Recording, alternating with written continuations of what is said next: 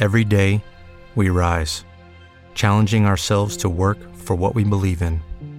At U.S. Border Patrol, protecting our borders is more than a job, it's a calling. Agents answer the call, working together to keep our country and communities safe. If you're ready for a new mission, join U.S. Border Patrol and go beyond. Learn more at cbp.gov/careers. It is Ryan here, and I have a question for you. What do you do when you win? Like, are you a fist pumper? a woohooer, a hand clapper, a high fiver. I kind of like the high five, but if you want to hone in on those winning moves, check out Chumba Casino. At ChumbaCasino.com, choose from hundreds of social casino style games for your chance to redeem serious cash prizes. There are new game releases weekly, plus free daily bonuses. So don't wait. Start having the most fun ever at ChumbaCasino.com. No purchase necessary. VGW. Void were prohibited by law. See terms and conditions. 18 plus.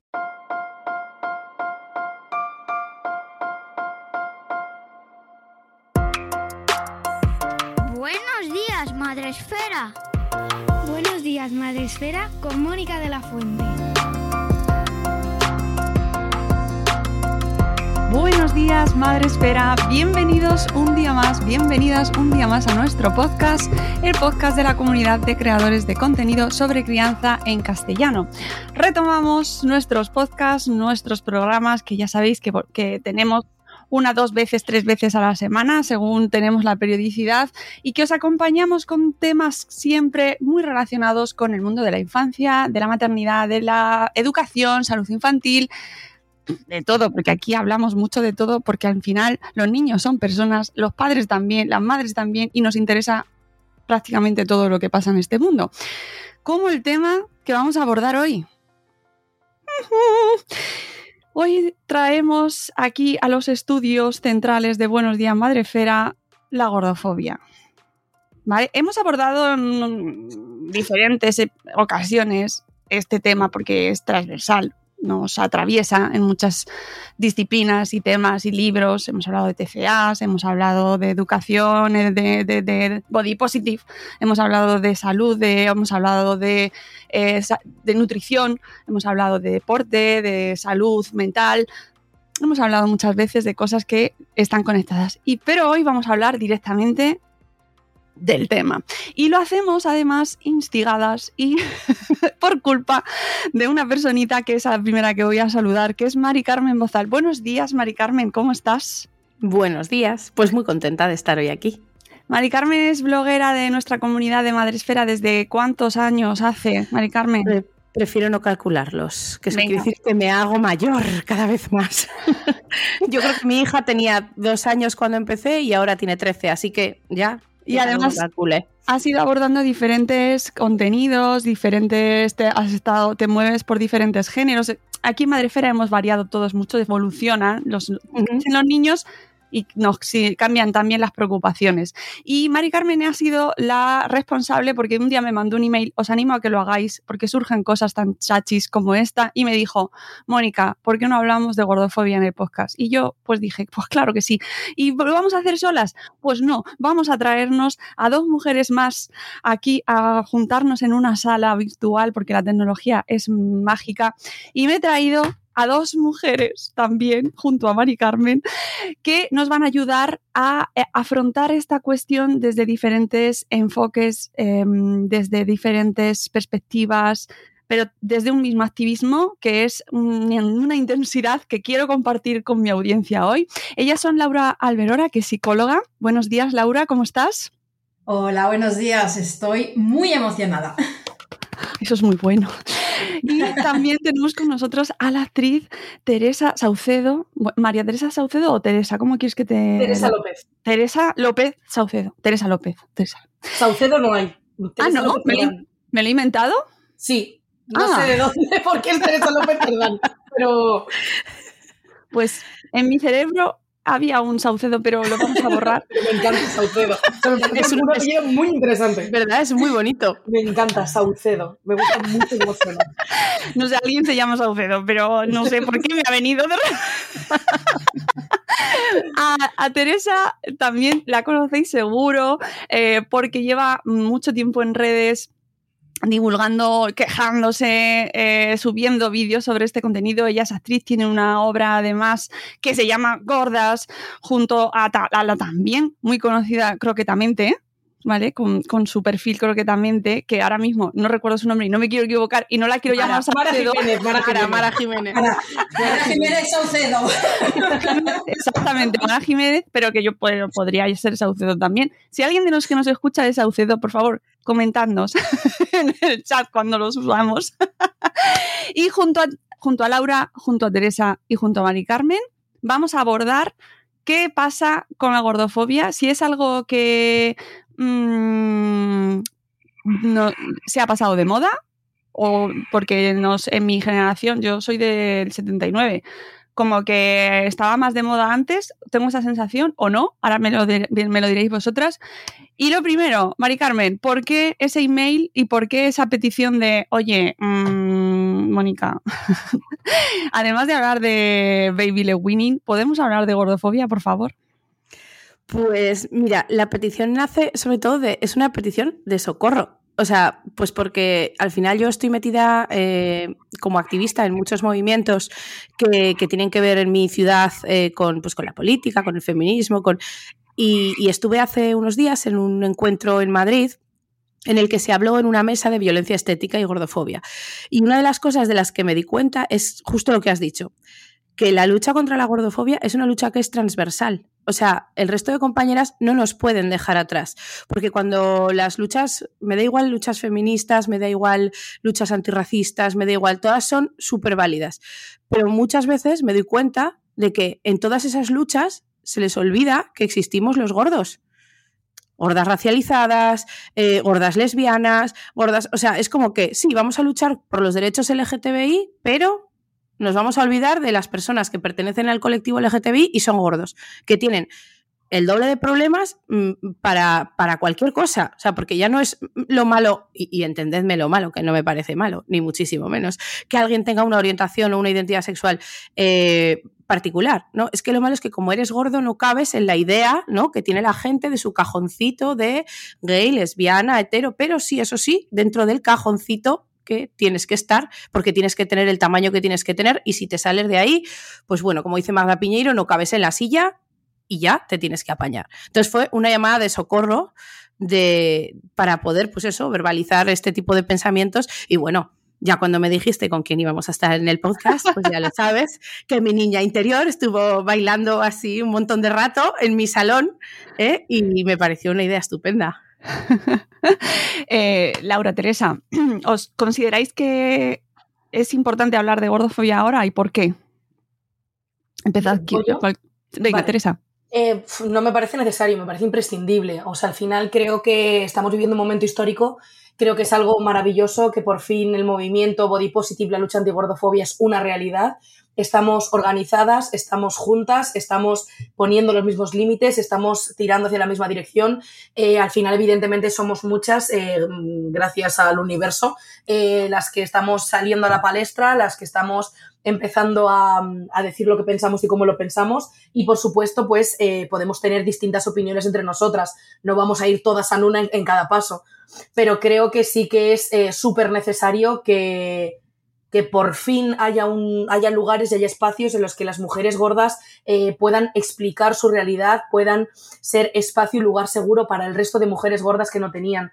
Aquí habláis de, maternidad, eh, de, de, qué es ser madre, de qué es ser hija, y yo como eh, niña y adolescente gorda he sufrido como en mi vida, o sea, es algo que, que tienes que pasar, que tienes que, asumir y que creo que el papel de una madre o de un padre es muy necesario eh, cuando tiene una hija que está gorda, un hijo que está gordo, un, cuerpo disidente, para intentar hacerlo lo mejor posible, intentar que crezca de la manera más segura y en el entorno más sano posible.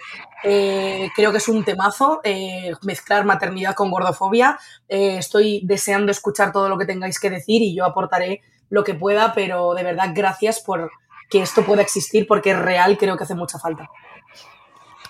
Laura, eh, tú también desde tu rinconcito virtual, además tienes una perspectiva mm, profesional porque estás especializada en este tema y lo abordas siempre desde tus redes, también desde un tono mm, muy reivindicativo y muy cañero. Eh, ¿De dónde viene ese tono tan cañero y tan... Oye, eh, quizás tenemos una idea equivocada de lo que es la gordofobia. Em, mi tono es porque estoy cabreada y creo que el enfado, ¿no? Como buena emoción, sirve para reivindicar. Entonces, de ahí sale, de ahí sale mi energía. Por mi historia personal y por las historias que veo cada día. ¿no? Creo que tenemos que hablar de esto, tenemos que lucharlo, tenemos que ponerlo encima de la mesa. Y fíjate, ¿no? Eh, cuando has dado la presentación, todos los temas que habéis, tocado, ¿no? El tiempo que lleváis trabajando, yo he sentido de, eh, como en mi cabeza es como, vale, pues al fin vamos a encontrar una pieza del puzzle que haga clac y todo tome sentido, porque yo a nivel profesional y a nivel personal, la gordofobia y, la lucha y entenderlo ha sido clave, tanto en el tratamiento ¿no? de los trastornos de la conducta alimentaria como un eje en el que se sostienen también estas patologías mentales, trastornos mentales, como a nivel personal decir, ah, que esto es lo que me pasaba, que no es culpa mía, que está fuera de mí y que hay personas que también lo tienen, ¿no? Y como bien dice Teresa, sentirnos representadas. Ahora hay representación, nunca la ha habido, nunca la ha habido, ¿no? Eh, nunca hemos tenido modelos, sobre todo de mujeres, ¿no? Fijaros que aquí somos cuatro mujeres, madres, feras, vamos a hablar de mujeres, ¿no? Sobre todo no ha habido una representación femenina de una mujer gorda, que no pase, ¿no? De aquellos prototípicos de soy torpe, eh, mi vida solo se basa en mi tamaño corporal o mi vida se basa en tengo que cambiar mi cuerpo y esta es la historia que muestro en la película en la serie. Es que hay tantos temas ahora según vais hablando todas, es como, madre mía, lo que tenemos aquí. Es que es la, la necesidad de ocupar espacios, o sea, como concepto, encima que soy gorda y que ocupo más que el resto, no me has dejado sitio. O sea, es que, es que hay que ocupar espacios. O sea, cuando, cuando yo me enfado mucho en casa, siempre digo, digo, mira, es que estoy a esto de querer quemar contenedores. en, mi casa siempre lo decía mi padre y, es que es, o sea, es que es el enfado lo que dice ella, ¿no? Es el enfado lo que nos lleva a, yo, a Teresa, por ejemplo, que yo soy muy fan, cuando se enfada y hace un, un vídeo enfadada, digo, es que la estoy escuchando y se me están poniendo la carne de gallina porque la entiendo tan bien yo recuerdo especialmente con, especial emoción y especial dolor hacia mi mm, persona cuando eh, subiste el, vídeo del vestido para la boda. Cuando nadie quería vestir, y es, que era como, es que a mí me ha pasado. O sea, es que yo en mi comunidad he sido invitada como bloguera a los premios del cine o a los premios de la música, o, y afortunadamente ahora tengo una firma maravillosa que siempre que tengo un evento me viste. Pero durante muchos años nadie quiso vestirme. Y es como, soy peor que el resto de mis compañeras blogueras porque soy gorda. Es que, o sea, es que el enfado y, a mí todo esto, pues me ha pasado con, pues eso, con veintitantos, treinta y tantos, pero cuando yo tenía dieciséis y me sentía absolutamente mm, la gorda del grupo que no tenía derecho ni a ser amada, ni a ser deseada, ni a... O sea, en ese momento yo no tenía un referente como, pues como Teresa o como Mara o como, tanto, o como Magda o como tantas otras que si yo con 16 las escucho y las veo vestirse como diosas en los premios, digo, mm, es que yo también puedo. Y es que eso no existe, no existía, ahora empieza a existir. Empieza, eso, empieza. Empieza, que falta muchísimo camino. Y que, quedan muchísimos espacios que ocupar, o sea, al final es como que estamos llegando sigilosas, parece que no, no sigilosas no, porque estamos llegando como un elefante en una cacharrería en realidad. Es verdad. O sea, vamos con todo ya por todas. Pero sí que es verdad que quedan muchísimos espacios de representación. Me parece muy interesante lo que has dicho de, para hablar de la maternidad y tal, el tema de, de las niñas adolescentes gordas y los referentes. Tío, yo como... Em, me cuesta mucho llegar a ese público. O sea, hay muchas niñas gordas que no quieren consumir mi perfil, eh, no les interesa y creo que es, em, a ver cómo lo digo, como que necesitamos niñas referentes gordas desde adolescentes. O sea, que ellas puedan crecer con su público. Porque al final, eh, Mara se le da infinitamente mejor que a mí cuando, cuando va a charlas de institutos, de colegios, que va a hablar sobre gordofobia, em, consigue llegar a, a, mí. Me cuesta mucho más porque mm, no llego a, conseguir que escuchen mi discurso. Creo que es porque a lo mejor lo lanzo desde una posición adulta en la que yo ya tengo todo ordenado y me cuesta mucho conectar con, la parte más 13, 14, 15, 16 y, y, no sé cuál creéis que puede ser la solución, pero creo que se necesita educación de manera activa sobre la inclusión corporal. O sea, en los colegios, en los institutos, en, incluso en las familias dentro de las casas. O sea, os quería preguntar a ver si vosotras tenéis alguna idea de como madres, qué es lo que podemos hacer o como psicóloga. En plan, ¿cómo podemos llegar a ese público que tanto nos necesita? Mira, yo aquí en, Mallorca hay una, bueno, una micro, ¿no? Un microteatro que se llama Espaguetis Espaguetis, que lo hacen dos chicas que son maravillosas y los, lo están haciendo en institutos. Lo están haciendo en institutos, tienen charlas con, con los adolescentes y preadolescentes y están teniendo mucho, mucho éxito, ¿no? Y, y están removiendo conciencias, así que quizás, oye, Teresa, Exportarlas. Claro, eh, no, pero Teresa, Mara, quizás una, una microobra pensada en este público, no sé si alguna vez, ¿no? Eh, tenéis esta oportunidad o ideas, ¿no? Pero ir directamente- institutos, yo voy a institutos, hago una obra de teatro en institutos, pero que tiene que ver con mujeres históricas, no directamente con gordofobia, pero sí que es verdad que en institutos donde he ido a hacer esa obra, luego eh, me han llamado también para, pues para hacer, eh, sobre todo en mi caso, con buenos tratos en redes sociales, ¿no? El, el- que no te puedes meter con el otro escudándote en la en el anonimato, en todas estas cosas, y sí que sale mucho en los institutos el tema de, pues eso, de la, de la gordofobia, pero es como que lo que dice Teresa, no les interesa eh, porque en el fondo, y esto es muy duro lo que voy a decir, pero yo tengo una hija de 13 años que me lo ha dicho a la cara, eh, es que mamá, yo no quiero ser como tú. O sea, a mí eso me lo ha dicho mi hija abiertamente, o sea, y no en un enfado, sino en, eh, es que yo no quiero ser como tú. O sea, sí, que me parece muy bien, tú tienes tu pareja, tienes tu vida, tú eres feliz, vale, pero es que yo no quiero ser feliz siendo gorda, es que yo lo que no quiero es ser gorda. O sea, tienen un terror, o sea, pero terror a, vivir como gordas. Claro, y eso además quería preguntaros eh, cuánto de, de, de esa, de lo que hay en la gordofobia, de la falta de aceptación hacia el propio cuerpo, nos viene de nuestra educación, ¿no? ¿Qué, qué educación hemos recibido? ¿Qué educación se ha dado o se, se da?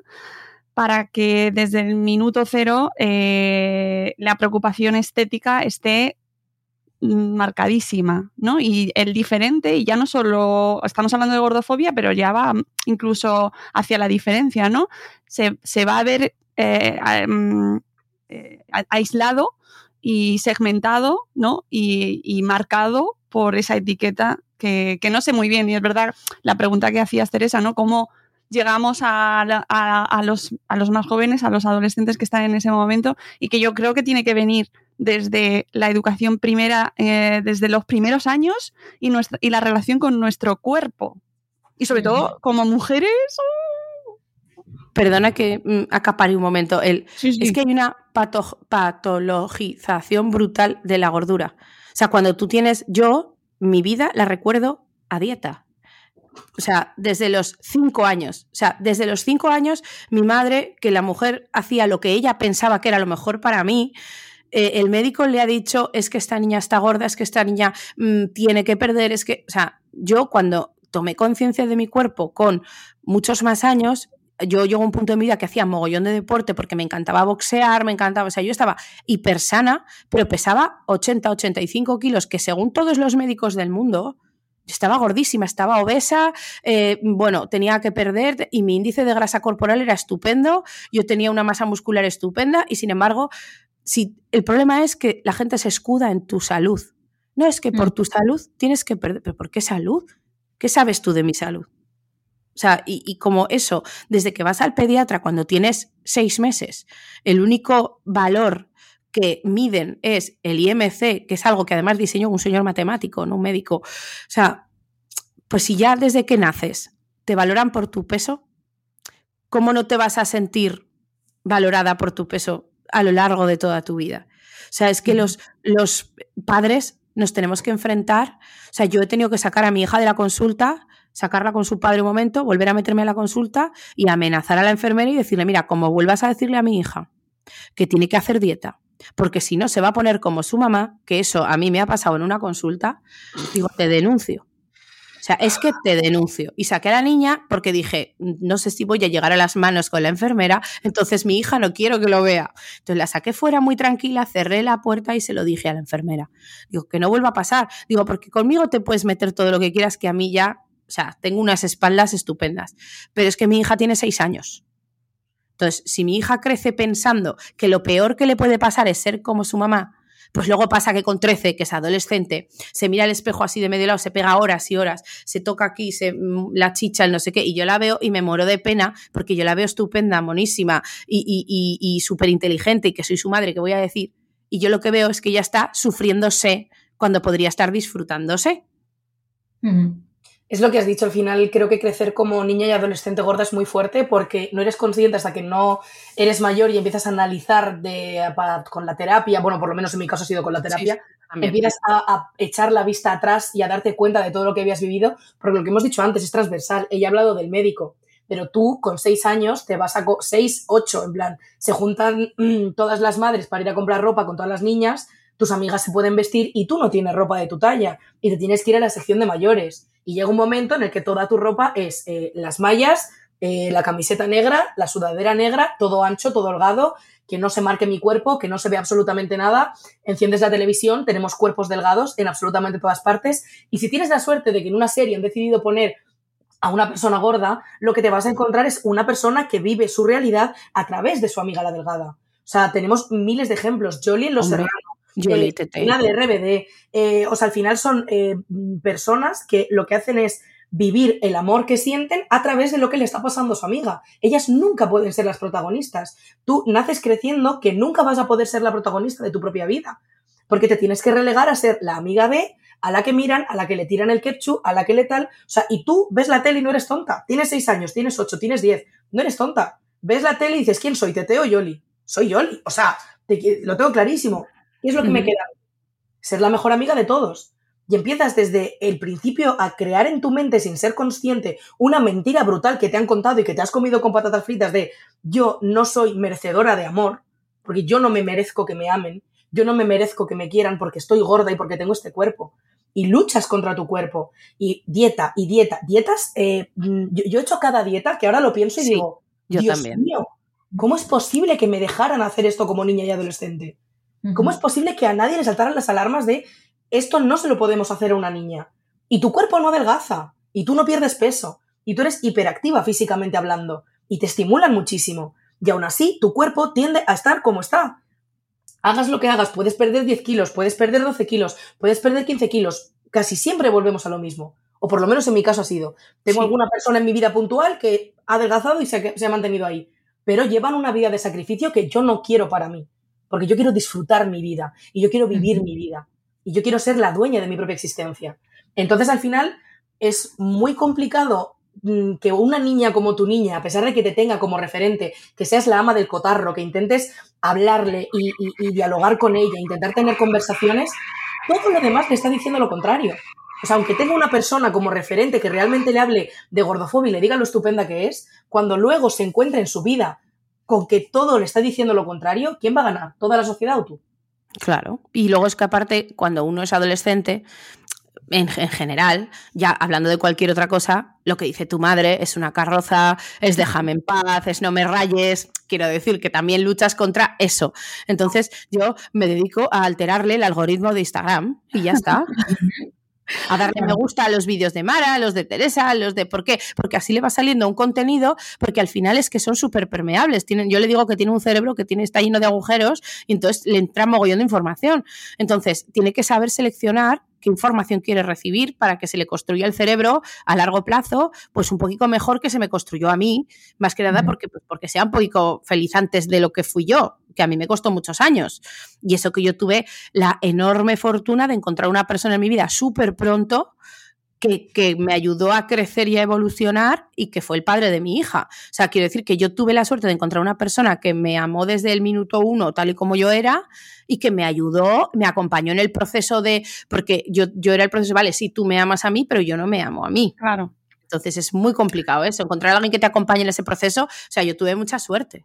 Laura, eh, que estás hablando poquito, quiero que participes Sí. como, como desde tu perspectiva, ¿qué, consecuencias tiene em, este, estos inputs eh, que obtenemos y que, que tenemos desde prácticamente que nacemos, o sea, como- y sobre todo como niñas, ¿vale? Como niños también, pero yo creo que la presión que o por lo menos ha sido históricamente la presión de la mujer ha sido mayor. ¿Qué, eh, qué consecuencias tiene todos estos inputs eh, en nuestra salud mental. Mm. Mira, antes de hablarte de las consecuencias, ¿no? Volviendo a lo que ha dicho Teresa de qué podemos hacer, yo cuando hablamos de adolescentes, a mí me gusta mucho hablar de semillitas, es decir, tenemos que plantar muchas semillitas, ¿no? Porque no van a, no van a florecer todas, ni mucho menos, o sea, no podemos, eh, porque estamos cuando, recordar vuestras adolescencias, es como, lo quieres todo, no sabes qué quieres, no sabes qué te está pasando, entonces, plantar todas las semillitas posibles, eso es como, eh, bueno, alguna florecerá, quizás no todas las que nosotras queramos, pero muchas sí. Eh, los padres son factor de protección, por mucho que, vale, luego los padres los queremos, ¿no? Los bajamos del pedestal en el que estaban, pero durante muchos años son factor de protección, ¿no? Y algo que se puede hacer, por ejemplo, es, antes teníamos la tele, antes teníamos la tele, lo que veíamos era la televisión, las pancartas gigantes de, ¿no? de, las vallas publicitarias, las revistas, como el Vale, la Super Pop y todo aquello que había, ¿no? Ahora son las redes sociales, entonces preguntarle, preguntarle a vuestros hijos, a vuestras hijas, a vuestros hijos, oye, ¿cuáles son tus tres, eh, tus tres personajes favoritos de Instagram? Enséñamelos. Ah, y tú sigues a este, tú sigues a esta. Ah, mira, pues a mí me gusta esta persona, ¿no? Y quieras o no, Mari Carmen, como tú haces, ya le estás metiendo en el móvil ahí una cosa ahí que se le va a colgar en el, en el algoritmo, ¿no? Poco a poco, porque cada vez, ¿no? Vuelvo a la representación, cada vez hay más representación y hay que, hay que, hay que ponerlo, ¿de acuerdo? Las consecuencias infinitas infinitas, desde el malestar hasta el trauma, ¿no? Es decir, hay personas que lamentablemente, ¿no? A veces me vienen señoras a terapia con 60 años y dices, que ya soy mayor para trabajar esto y yo pienso, ¿y cuántas personas eh, mueren habiendo sufrido esto sin ni siquiera percatarse de que esto quizás se podía trabajar y que quizás este malestar pues no tiene por qué acompañarme cada día, en cada momento, ¿no? Y muchas veces por ser mujer pensamos que, oye, pues eh, hay algo mal en mí y me tengo que apañar con esto y esto es lo que hay, me lo como con patatas y ya está, esto es lo que hay, ¿no? Y, no es así en lo absoluto. Entonces, bueno, eh, ¿no? Consecuencia, la peor, la muerte, por supuesto, tanto por un trastorno de la conducta alimentaria como personas que no son atendidas correctamente por su tamaño corporal, ¿no? Eh, porque no hay capacidad, porque no se les mira, porque, o personas que dejan de ir al médico porque creen que ya, o sea, si vas al médico y te están atacando, ¿no? Constantemente, te están diciendo, etcétera, etcétera, al final es que no vas. Y eso es un factor, Teresa, que está como sí. Es que da miedo, es que da miedo ir al médico. Qué ruido, pero eh, mm, te aplaudo porque estoy eh, escuchándote muy interesante. Eh, gracias por hablar de esto. Claro, es que yo lo entiendo. Incluso hay consultas psicológicas. A mí, o sea, yo tengo un máster que es abordaje de los trastornos de la conducta alimentaria y obesidad. Entonces, ahí, ahí que me están enseñando que estamos hablando de conductas alimentarias y que la obesidad es un fruto también de conductas alimentarias. Y no, lo siento mucho, los cuerpos son diversos y son diversos desde, que los niños nacen. ¿De acuerdo? Y aquí hay un ejemplo que siempre pongo, a ver si esto quizás llega, ¿no? Eh, yo no sé, eh, Mari Carmen, ¿eres mamá? Sí, de una niña de 13. Vale. Eh, no sé si sabéis o conocéis lo que son las, las líneas de crecimiento. Sí. ¿No? se miden a los bebés, se pesan, se miden, ya hay como una, unos baremos, ¿no? Y los percentiles, sí. Percentiles, esto es. Pues hay algunos niños, ¿no? Que están por encima y otros por debajo. Cuando un bebé de ciertos meses, ¿no? Y con pecho, ¿vale? Vamos a hablar de pecho natural. Está por encima, a ningún médico se le ocurre decir absolutamente nada de este bebé. Y no hay ninguna madre que se le ocurra decir, ay, mira, ¿sabes qué? Te voy a quitar el pecho, te lo retiro, porque aquí tú vas a dejar de comer porque tienes como un rollito más de la cuenta, ¿no? Esto no se le ocurre a nadie, pero llega un momento en el que ya se culpabiliza a la persona. Lucky Land Casino asking people what's the weirdest place you've gotten lucky? Lucky? In line at the deli, I guess. Aha, in my dentist's office. More than once, actually. Do I have to say? Yes, you do. In the car before my kids' PTA meeting. Really? Yes. Excuse me, what's the weirdest place you've gotten lucky? I never win and tell. Well, there you have it. You can get lucky anywhere playing at LuckyLandSlots.com. Play for free right now. Are you feeling lucky? No purchase necessary. Void where prohibited by law. 18 plus. Terms and conditions apply. See website for details. ¿Te preocupas por tu familia? Entonces, ¿por qué darles solo huevos ordinarios cuando pueden disfrutar de lo mejor? Eggland's Best, los únicos huevos con ese delicioso sabor fresco de granja, además de la mejor nutrición, como 6 veces más vitamina D, 10 veces más vitamina E y 25% menos de grasa saturada que los huevos regulares, además de muchos otros nutrientes importantes. Así que, dales los mejores huevos. Eggland's Best, mejor sabor, mejor nutrición, mejores huevos. Cuando realmente esto de dónde nace. Si es que ya estamos viendo que hay bebés que son, ¿no? Con unos percentiles mayores. ¿En qué momento se mete ahí la gordofobia y es como, bueno, ahora ya puedes hacer algo con esto, esto ya es un problema, ¿no? y antes no lo era. Entonces, ¿qué pasa aquí? ¿No? Y esto, claro, el momento, el primer momento que alguien te mira, ¿no? Ya sea tu mamá, porque te quiere mucho y no quiere que sufras, ¿no? Comillas, comillas, lo que el mundo te espera si tú eres gordo o gorda, a la bata blanca, ¿no? Que imagínate tu hija, Mari Carmen, con, seis añitos, que te ve la bata blanca, que ya te da como mucho miedo porque es el que te pincha, el que te hace daño, el que te dice cosas que no gustan, que te dice que hay algo malo en ti. Y si no es el médico, es el niño o la niña que te gusta, es el profesor, es alguien, alguien que para ti es referente y en, un primer momento hay una mirada que ya te está diciendo, hay algo malo en ti. Y ahí ya, pues ya nos miramos con esas miradas, que se van repitiendo en el tiempo. Y esto, viene todo esto porque esto es trauma. El momento en el que tengo miradas externas, en el que yo me veo representada y me están mirando con odio, con asco, ¿no? Con un rechazo increíble, esto al final me lo vuelco a mí misma. Es que nadie nace odiando su cuerpo. No, no, no, nadie. Yo cuando pregunto, ¿yo desde cuándo haces dieta? Desde siempre. No, no, no. no. desde, siempre, no. Como tenías teta, no. Eso. Eso es, siempre hay un primer momento. Yo recuerdo desde los 11. A los 11 empezó a ser un problema. Hasta ese momento no lo era. Yo en realidad no me acuerdo de cuándo no lo era. Yo sí, yo me, o sea, además lo tengo clarísimo. Mi madre y yo las dos, porque además tenemos el papel de mi primera dieta, que fuimos a un endocrino, a un eh, esto público, y la típica hojita de dieta mediterránea que le dan a mí y a un hombre de 65. Me la colocan. Las mi- 1200 calorías. Es que además he visto justo un post que creo que has publicado tú, ¿verdad, Laura? El de Hemos sido engañados, que una dieta de 1200 calorías es la que consume un niño de ¿cuánto era? De, no sé. Es que lo, lo publiqué y me pareció maravilloso. Digo, es que Es que nos han hecho creer, ¿no? Que, que necesitamos comer poco.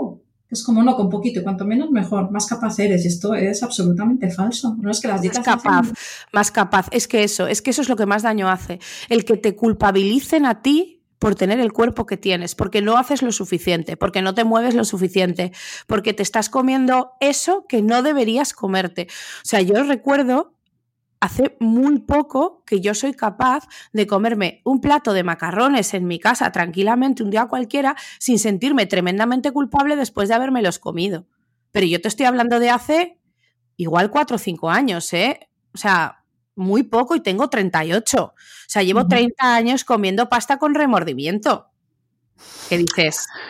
Sí, que además la alimentación precisamente está muy también muy relacionada ahí con ¿no? esa culpa, como que le- eh, las personas gordas comen eh, de una manera desaforada, no tienen un control, no hay límite, ¿no? Son Mm. eh, toda esa ristra de estereotipos que Mm. acompañan a la gordofobia desde, desde que te llega esa primera dieta y quería hablar con vosotras del rol, porque antes decías, Laura, que los padres son em, factores de protección desde al principio, ¿no?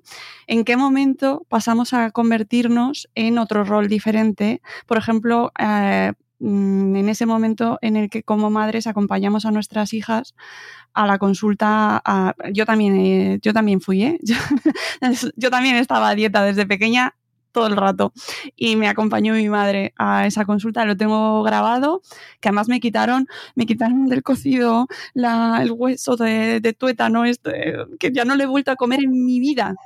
En mi vida se me quedó grabado, además me lo preguntaban mis hijos el otro día, mamá, ¿tú por qué no lo comes? Pues hijo, porque lo, lo tengo prohibido, lo tengo prohibido, que me lo prohibieron con siete años, ocho años y ya no lo he vuelto a comer nunca. Y ese, ese, para las madres que nos están escuchando, ¿cómo Ay, qué difícil, ¿no? ¿Cómo asumimos este, este, esto, algo que estamos haciendo pensando que es lo mejor que hacemos para nuestras hijas y nuestros hijos?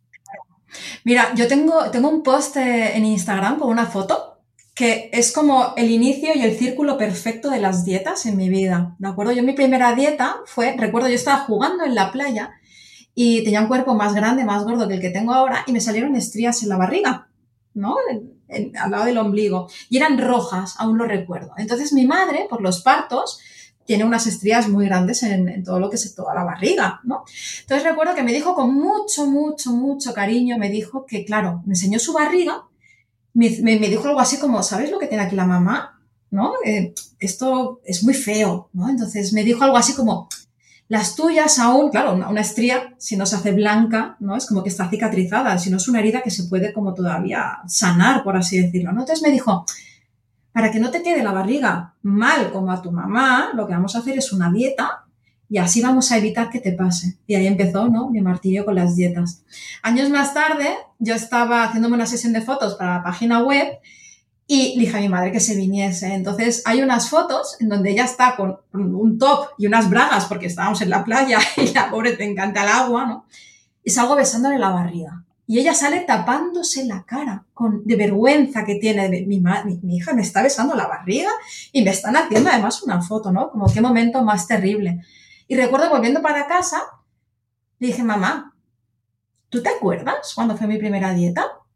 Entonces ella como que se quedó un poco nublada con esta pregunta, ¿no? Quizás se la, le recibió como un ataque y yo se lo expliqué. Digo, es que fue este momento, yo lo recuerdo.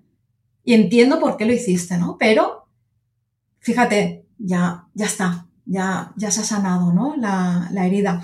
Entonces, claro, entendiendo esto de que las madres lo hacen como con todo su cariño, con toda su buena predisposición, es como, mamá, deja las dietas. Paso súper importante, porque quizás pretendemos, ¿no? Eh, que mi hija tenga todo, o hijo, ¿no? Toda la alimentación, que coma tal. No, tú come pizza, que sí, tú puedes comer pizza, puedes comer pasta, puedes comer... Y la mamá o el papá se comen una ensalada. Ahí estamos dando un doble mensaje, ¿no? Y eso es súper perturbador para el cerebro, porque al final es como, ¿cuál es la respuesta correcta? ¿Comerme la pizza o comerme la ensalada como tú? ¿No? Entonces, por mucho que cueste, igualar todas las comidas. Se come pizza, se come pizza, todo el mundo come pizza. Hay ensalada de primero, pues quien quiera comer ensalada de primero, que la coma.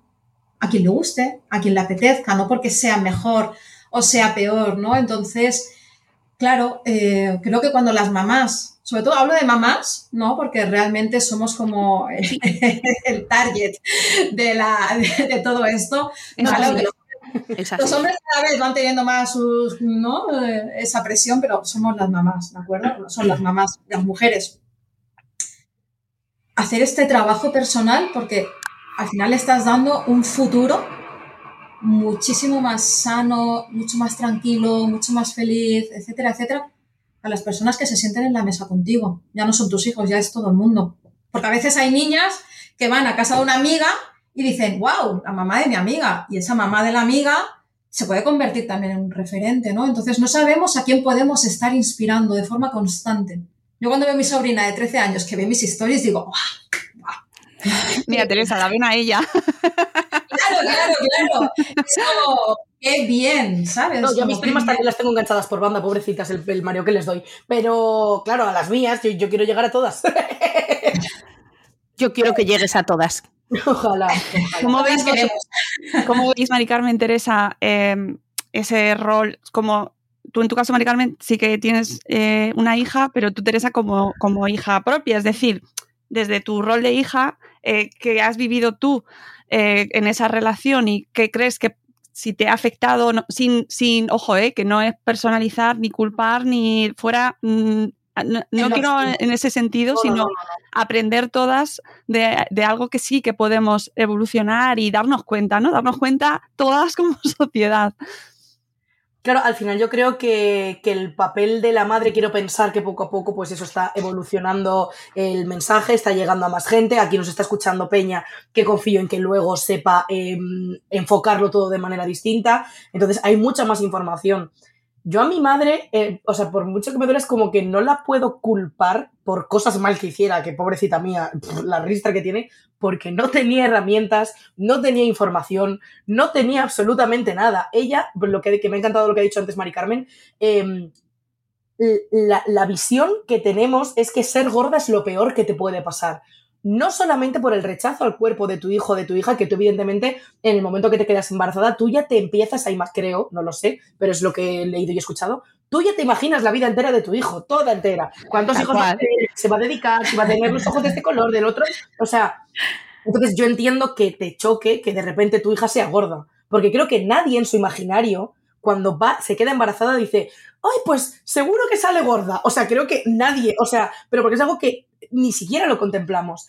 Entonces, más allá de, de, de, que eso te choque de decir, ay, mi hija no es tan perfecta, entendiendo perfecto como lo que se entiende como normativo, no es tan perfecta como me esperaba, es más el terror y el pánico que tienes a que viva en una sociedad que la rechaza.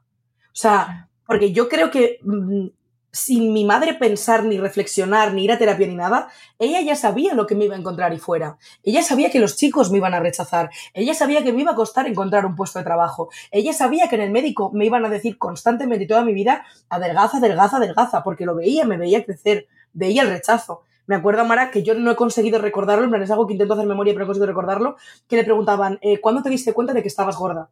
Y dijo, en un festival del colegio con seis años, que todas mis amigas iban enseñando la barriga, y a mí me hicieron el top más largo para que me la tapara. Y yo dije, uy, ¿por qué yo no puedo enseñar el ombligo? Ya ya le subieron la falda y le bajaron la camiseta. Y de ahí dije, vale, hay algo que yo no tengo bien, porque están todas enseñando el ombligo y yo no. Y es como, es tan, y fue su madre, o sea, te quiero decir, es tan difícil ser buena madre, o sea, encima no quiero volcar más curro porque es como, Dios mío, o sea, suficiente tenéis con respirar. O sea, es además, sí. O sea, no, te lo digo, porque yo siempre he querido ser madre, en plan, mi instinto maternal disparadísimo. Desde que tengo 18 años yo decía, no, no, no, es que como me quede, lo tengo. Tenía, eh, a lo mejor, eh, conocí a un chico de dos meses y le decía, no, no, es que como yo me quede, lo tengo. A mí me da igual que tú quieras. y el chico y ahora, salió. Total, en plan, bueno, tuvimos movida que flipas. Me dice, pero ¿tú qué vas a decidir? Digo, hombre, es mi cuerpo, yo lo que me dé la gana. El caso es que ahora, ahora, por primera vez en mi vida, mis casi 29, digo, ¿estoy capacitada para ser madre? Y es algo que antes simplemente quería tener. O sea, pero ni siquiera me paraba a pensar de, ¿soy capaz de transmitirle a un niño esponja lo que es el mundo y lo que tiene que ser? Probablemente sí, probablemente no, no tengo la respuesta. No estoy, ahora mismo, eh, no entra en mis planes ahora mismo poder hacerlo. Pero es la primera vez en mi vida que me he dado cuenta de la responsabilidad real que tiene la maternidad. Y, y yo antes era como tener hijos a lo loco. Yo decía, tres, cinco, seis. y era como, en ningún momento me paré a pensar la consecuencia real de la maternidad. O sea, y, y, creo que es algo que literalmente somos formadores de personas que van a ser el futuro social. O sea, es muy heavy y, y nos lo tomamos como bebé. O sea, wow. Wow. Yo, yo, yo, la tuve con 24, entonces como no había llegado a esos 29, pues todavía no me había planteado el ser capaz. Bebé. Yo la tuve y ya está, y fue bebé y ya está. Y luego de aquellos barros vienen estos lodos, ¿sabes? Que se me ha juntado, se me va a juntar la crisis adolescente de mi hija con mi crisis de los 40. Entonces, pobre, pobre de mi pareja actual que vive con las dos, se tirará, bueno, en fin, se volverá loco. Pero yo, yo recuerdo con respecto al tema de, de ser hija y ser madre a la vez, que hay, hay, una peli que lo refleja muy bien, Cinco Lobitos, yo no sé si la habéis visto, eh, es maravillosa y es, es, ese momento en el que te das cuenta de que eres madre y eres hija a la vez y que tienes que fusionar ambos mundos, ¿no? Y, y saber dónde vienes y a dónde vas es una movida que, que, flipas. ¿Por qué? Pues porque yo de repente me di cuenta que yo había tantas cosas que no quería reproducir y que luego me hacían sentir mal porque es como asumir que mi madre ha hecho cosas mal conmigo y perdonárselo. Cuando mi madre jamás ha sido consciente de hacer las cosas mal, porque hacía lo que decía Teresa, los, las herramientas que tenían, la información que tenía y creyendo lo mejor para nosotras. O sea, ese momento no enseñar la barriga del festival infantil, yo tengo varios a lo largo de mi vida y cuando lo leí, cuando Mara lo contó, yo me eché a llorar como una madre y decir, pero es que hay más gente como yo. Es que yo también quería enseñar la barriga y no me dejaban. Lucky Land Casino asking people what's the weirdest place you've gotten lucky? Lucky? In line at the deli, I guess. Aha, in my dentist's office. More than once, actually. Do I have to say? Yes, you do. In the car before my kids' PTA meeting. Really? Yes. Excuse me, what's the weirdest place you've gotten lucky? I never win and tell. Well, there you have it. You can get lucky anywhere playing at LuckyLandSlots.com. Play for free right now. Are you feeling lucky? No purchase necessary. Void where prohibited by law. 18 plus. Terms and conditions apply. See website for details. Y qué mal hace una niña de 6 años, aunque tenga la barriga más redondita, enseñándola. Si es que no hace mal. Yo me he puesto crop top hace dos años con 36 y he dicho, mira, eh, esta es mi barriga, llena de estrías, por cierto, porque yo tengo muchísimas estrías de mi embarazo. Y esto es lo que hay. Entonces, yo hay un momento con mi madre y mi hermana, porque mi hermana también tiene muchas taritas, así como yo. Es, es la mujer de mi vida, pero pues bueno, somos hijas de la misma madre, es lo que hay. Y estando yo embarazada, estábamos tomándonos una horchata allí en, aquí en, en, una terraza en Zaragoza y se me ocurre decir en alto, verbalizar, ¿no? Jo, mi hija va a ser la jefa de animadoras. Teníais que ver cómo se reían las dos en mi cara, pero si es hija tuya, ¿cómo va a ser la jefa de animadoras? Que es una chorrada. Pero en ese momento me sentí tan pequeña de decir, ¿y por qué mi hija no va a ser jefa de animadoras? O sea, que si es gorda será gorda y si no es gorda no será gorda, pero ¿por qué no va a ser jefa de animadoras? Pues yo quiero que sea jefa de animadoras. Y, y, aquel momento en el que mi madre y mi hermana se reían, pero es que todavía se acuerdan y se ríen, que son, en fin. Un saludo. un saludo.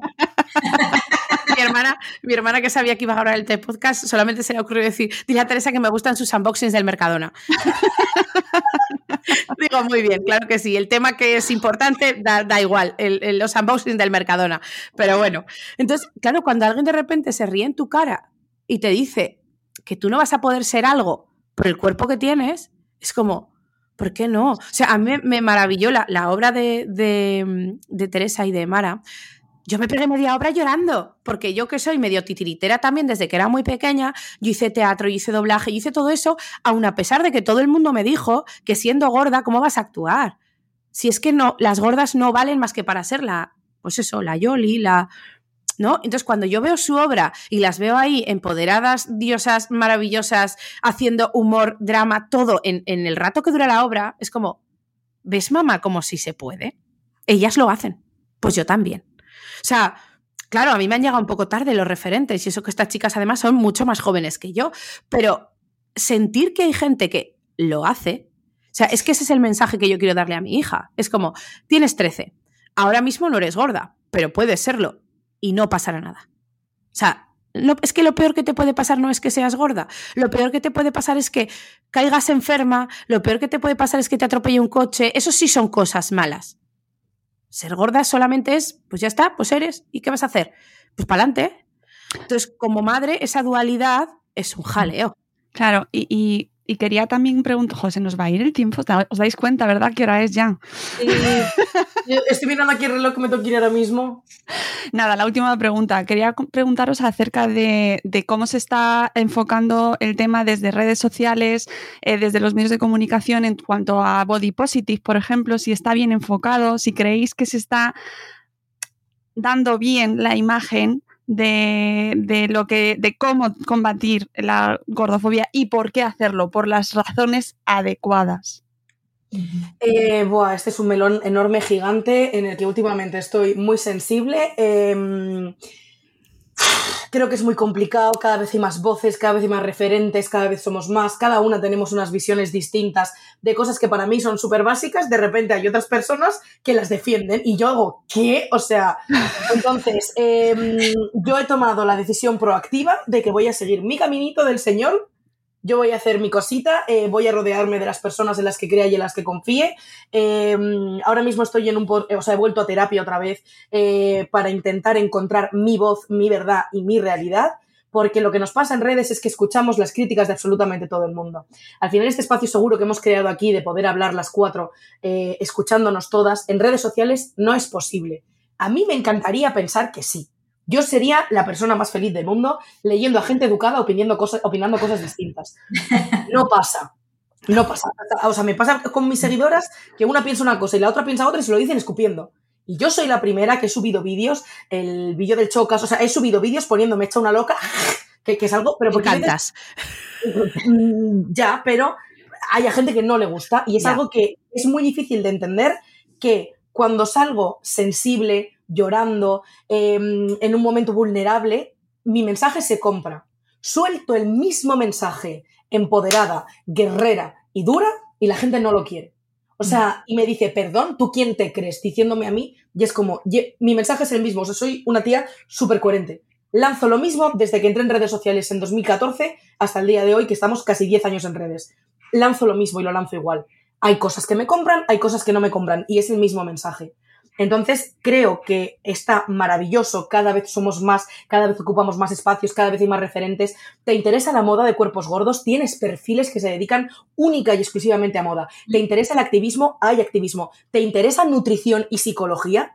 ¡Ay! ¡Por fin! O sea, hay literalmente nutricionistas y psicólogas expertas en TCA que crean contenido única y exclusivamente para hacernos la vida más sencilla y que no se quede solamente el plano de las cuatro locas que gritan eh, me quiero así, sino que la ciencia nos está empezando a apoyar. O sea, está llegando el momento en el que no estamos solas en la lucha. Empezamos en un bloque en el que empiezan a abrazarnos y empiezan a entendernos y se nos empieza a escuchar. ¿Qué pasa? Estamos en el despegue. Eso yo lo siento así. De que ahora por fin se están sumando Peña, nos está apoyando y nos están haciendo coraza de no estáis locas, porque lo que lees todo el rato es tu salud, tu salud, tu salud. Y por primera vez están saliendo médicos, psicólogos, psiquiatras y nutricionistas a decir, no están locas. Sucede. Se está y no están enfermas. No están enfermas. Y estamos dedicando recursos reales para investigar qué pasa con la obesidad. No es dieta y deporte. Eso estaba genial en los 80, en los 60. Ya 2023, por favor. O sea, ya hemos entendido que hay gente que por mucho que haga dieta y por mucho que haga deporte, no pierde peso. Y es que no lo pierde. ¿Y qué hacemos cuando tienes esa situación? Quererte, coño, que tienes que vivir la vida. Déjame en paz, me muero a los 40, déjame morirme. O sea, todo el rato es como que les preocupan unas cosas que, pero si no sabes quién soy, no fijas que te interesa mi salud. ¿Qué más te da mi salud? Señores, les preocupa que seas referente por, precisamente por eso, ¿no? Por el ejemplo que se supone que das. Sí, además todo el rato, la crítica constante en cuanto subes un vídeo que se sale de tu comunidad, que se hace no, tampoco viral, que llega alguien que no sea tu peña, eh, mm, eh, apología de la obesidad, estás defendiendo los cuerpos gordos, no quieres que las gordas, quieres que la gente gorde, y yo sí. De hecho, me dedico a repartir donuts en la puerta de mi casa para que la gente coja peso. Es que, por favor, no sé, yo creo que se está haciendo bien, pero estamos en una época convulsa, eh, complicada del mundo de las redes sociales, no solamente en, tema gordofobia, o sea, estamos en un mundo en el que todo es polarizado, todos llevamos las armas por bandera y no se acepta nada que no sea lo que tú piensas. En las dos yo me incluyo, o sea, soy la primera que como me vengas con un discurso distinto al mío, te doy un capón que digo, pero claro, al final dices, es que tenemos que conseguir estos espacios en los que se hable, se escuche y se llegue a punto de encuentro, creo. Y media hora hablando yo sola, perdón. Laura, Mari Carmen, ¿qué, opináis vosotras? Nada, yo el, del tema del body positive em, siempre tengo ideas encontradas conmigo misma, porque muchas veces encuentro mensajes en los que se me culpabiliza por no quererme y, eso también es una carga adicional. O sea, yo estoy un poco harta del buenismo, de los de, del quiérete, que cumple tus sueños, que todo es maravilloso. Pues mira, no, yo hay mañanas que me levanto, me miro al espejo, me veo horrorosa y no pasa nada y tengo que irme a trabajar porque aunque me vea horrorosa, pues no me puedo hacer bolita en el sofá, tengo que irme a trabajar. Entonces, yo creo que el mensaje no es tanto el quiérete todos los días, sino tolérate cuando no te gustes y cuando te gustes te pintas el morro más rojo todavía para gustarte más, pero que no pasa nada, que el ejercicio es el agradecer al cuerpo que tienes, que es la herramienta que tienes para vivir, lo que te permite hacer. Yo el año pasado hice un camino de Santiago de 250 kilómetros. A mí hubo mucha gente que me dijo que no lo podría hacer porque peso 100 kilos. Me costó más, pero lo hice. Y llegué a Santiago con mis ampollicas en los pies, con, el culo, más duro, con el culo más duro que para qué, pues porque me había hecho 1250 kilómetros y llorando como una madalena porque le dije al mundo y a mi madre principalmente que ahí estaba yo, que había hecho los 250 kilómetros y que mi cuerpo gordo me había permitido hacerlo. Entonces, yo creo que el mensaje es agradece lo que tienes y disfrútatelo, que es lo que dice Teresa, quiero vivir mi vida, déjame en paz. Y, no opinar sobre los cuerpos ajenos, ¿no, Laura? Eh, no, por favor, no. Eh, fíjate, yo nunca he sido como muy. No, he conocido mucho el body positive porque yo me gusta más como el concepto de body neutrality. Es decir, esto de quiérete, quiérete, quiérete, pues no te quieras. O sea, soy la psicóloga Pues no te quieras, porque tienes que quererte. Es decir, ¿y quererte el qué? Tu cuerpo, según lo que dice quién. O sea, ¿y, por qué? ¿No? ¿En, ¿En base a qué tengo que querer a mi cuerpo? Es decir, respétalo Punto. Con que lo respetes, con que no le hagas una dieta, que eso ya es castigarlo, con que no te hagas un tratamiento estético eh, que duela y que, ¿no? Mientras no hagas según qué cosas, ya eso tienes, vamos, la felicidad bastante, bastante ganada. Es decir, eh, respeta tu cuerpo, punto. Y también os digo, no, tu cuerpo no tiene que demostrar nada. O sea, Mari Carmen, que te has hecho 200 kilómetros, pues estupendo, pero que no haces ninguno y estás repachingada en el sofá, pues vale tú también, También, ¿sabes? claro. Porque los cuerpos no están aquí para demostrarle nada a nadie, ni en su capacidad, ni en su aspecto, ni en, ni en nada, porque entonces, claro, esto es súper capacitista. ¿No? Y tenemos que mirar todo, o sea, tenemos que mirar qué tonos estamos hablando. Es un cuerpo racializado, es un cuerpo que, que, tiene las dos piernas, no las tiene. ¿Qué está pasando con todos los cuerpos? Y estos cuerpos se pueden amar, no se pueden amar. Es como, no, respeta tu cuerpo y el de los demás. Punto. O sea, yo cuando, ¿no? Esto Teresa que dice que hay muchas luchas y demás, y a veces veo algunas discusiones que digo, es que cada uno tiene su realidad. Pero yo creo que... Y eso es lo que tenemos que entender. Eso es lo que tenemos que entender. que hay una persona Yo que, ¿eh? Que, que entiendo que a veces vemos a alguien que nos ataca y es como, desde el ataque contraatacamos, punto, Claro. ya está. O sea, es una reacción absolutamente humana, ¿de acuerdo? Quieres hacerme daño, pues yo te voy a intentar hacer más para, para luchar contra ti, eso está claro, ¿no? Pero tengamos en cuenta, Teresa, esto que has dicho, súper interesante, ¿no? De si salgo llorando, eh, se me compra, ¿no? Y si salgo enfadada, no. Es que las mujeres no podemos enfadarnos, y vuelvo como al No. inicio del podcast, ¿no? Es como, no podemos enfadarnos, y es como, no, no, no. O sea, ve- venimos gordas, venimos sin ser normativas y venimos cabreadas, ¿qué coño? ¿Sabes? O sea, es que es como, no, no, cabreada valgo también, que es un papel que te duele, que te molesta, revísatelo tú, revísatelo tú, porque yo estoy enfadada y tengo razones para estarlo, y ya está, no pasa nada. Ay, cómo me gusta y qué pena me da despediros, chicas, de verdad. ¿Veis cómo se nos ha quedado corto? Totalmente. Pero sí, sé que tenéis vidas complicadas, eh, así que eh, creo que como nos vamos a quedar con eso de respeta tu cuerpo. O sea, ya ni, ya lo de quererlo, creo que es una misión que puede ser toda la vida, ¿eh? Pues Respeta. Eso, eso para las tazas de Mr. Wonderful, ¿sabes? O sea, Por Dios, no lo soporto. Sus estrellitas después de Navidad no se les abrochaban los pantalones.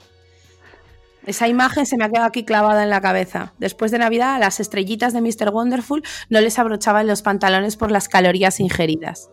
no Esa foto yo la tengo guardada en un pantallazo, les escribí, no me han contestado evidentemente, pero les dije que por favor se lo hicieran mirar. ¿eh? Y los tengo absolutamente vetados. Nada de buenismo, ya vale. Respétate Bueno, lo que dices. Saludo a Mr. Wonderful. que, que, amigas, que yo mm, me ha quedado muchísimas cosas por hablar con vosotras, pero bueno, si los astros se alinean lo conseguimos otra vez, pues os convocaré. si lo conseguimos, lo conseguimos.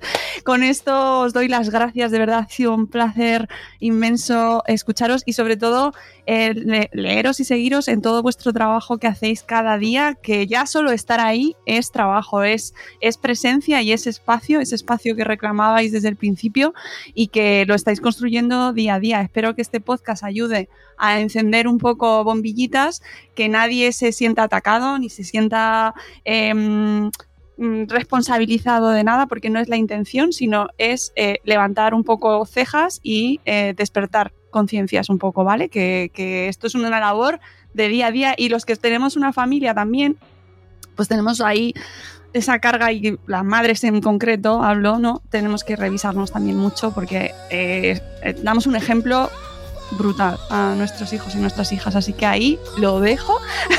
Seguid a nuestras invitadas, os dejaré los perfiles en el campo de, de descripción del podcast. Laura, Teresa, Mari Carmen, gracias. Muchas gracias a ti. Un placer. Hasta luego, chicas. Un placer. Gracias. Y amigos, nos vamos. Volveremos en un nuevo episodio muy pronto. Adiós.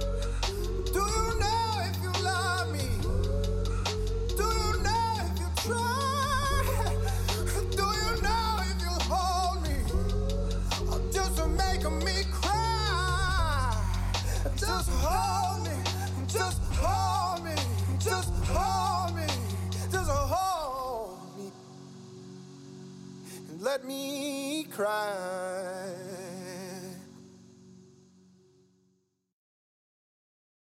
Lucky Land Casino asking people what's the weirdest place you've gotten lucky? Lucky? In line at the deli, I guess? Aha, in my dentist's office. More than once, actually. Do I have to say? Yes, you do. In the car before my kids' PTA meeting. Really? Yes. Excuse me, what's the weirdest place you've gotten lucky? I never win and tell. Well, there you have it. You can get lucky anywhere playing at LuckyLandSlots.com. Play for free right now. Are you feeling lucky? No purchase necessary. Void where prohibited by law. 18 plus. Terms and conditions apply. See website for details. O'Reilly Auto Parts puede ayudarte a encontrar un taller mecánico cerca de ti. Para más información, llama a tu tienda O'Reilly Auto Parts o visita oreillyauto.com.